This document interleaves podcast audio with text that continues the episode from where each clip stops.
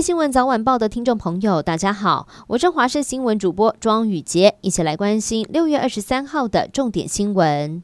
台北市忠孝西路在台北车站前一带，从一九七八年开始被规划为禁行机车的路段，至今超过四十年了。但是外地机车骑士来到这里很容易会误骑，以至于时常开出相关的违规罚单。因此有不少的机车族不满，有民间团体预计要发起抗议活动来争取机车路权。不过就在昨天，议会中传来好消息，交通局长陈学台表示，他对此处的态度已经不是要不要开放，而是。怎么开放？承诺会在年底任期结束以前完成相关的评估。市议员则要求在年底前要试办开放。政府一直呼吁大家要施打 COVID-19 的疫苗来提高施打率，然而有少数的人打完之后有不良反应，甚至有发生血栓、四肢无力、心肌炎等等，甚至有些疫苗的受害者都在经历被医院踢皮球，不承认病症和疫苗有直接相关，因此延误治疗，影响工作，身心俱疲。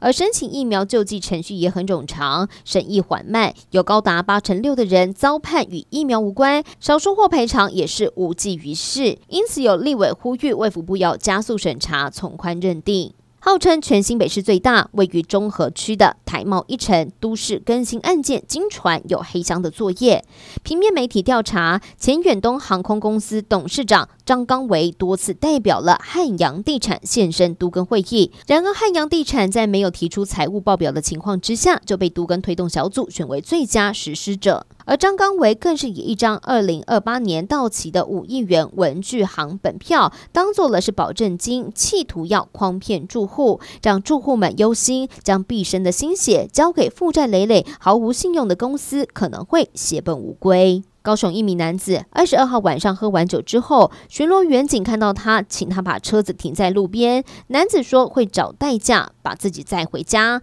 但是后来警方却在路上看到这名男子开车还违规，上前拦查，没想到驾驶突然加速逃逸，他以为可以摆脱得了警方，没有想到警察就在他后面，让男子和车上其他乘客吓得四处逃窜，但是最后还是被抓到了，酒测值零点五三，警方将他。移送法办，并开了一张一万八千元的罚单，乘客也遭罚九千元。日前，平面媒体披露，花莲县议长张俊议员参选资格被卡，连有意参选花莲市长的议员魏家业也同样遭到县党部卡关。而地方人士也出示了花莲县议员参选承诺书，除了要求不得违反选罢法之外，还要求未来一定要支持国民党推荐的正副议长人选。党内人士就说，这个条款放眼全台湾，也只有花莲独创。最后关心天气了，今天各地多云到晴，高温炎热，预计白天高温可以来到三十三到三十六度。大台北地区、南投、花东跟彰化，还有到屏东，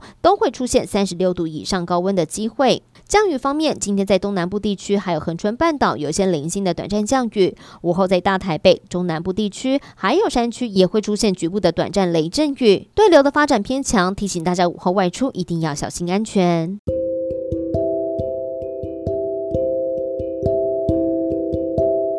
以上就是这一节的新闻内容，非常感谢您的收听，我们下次再会。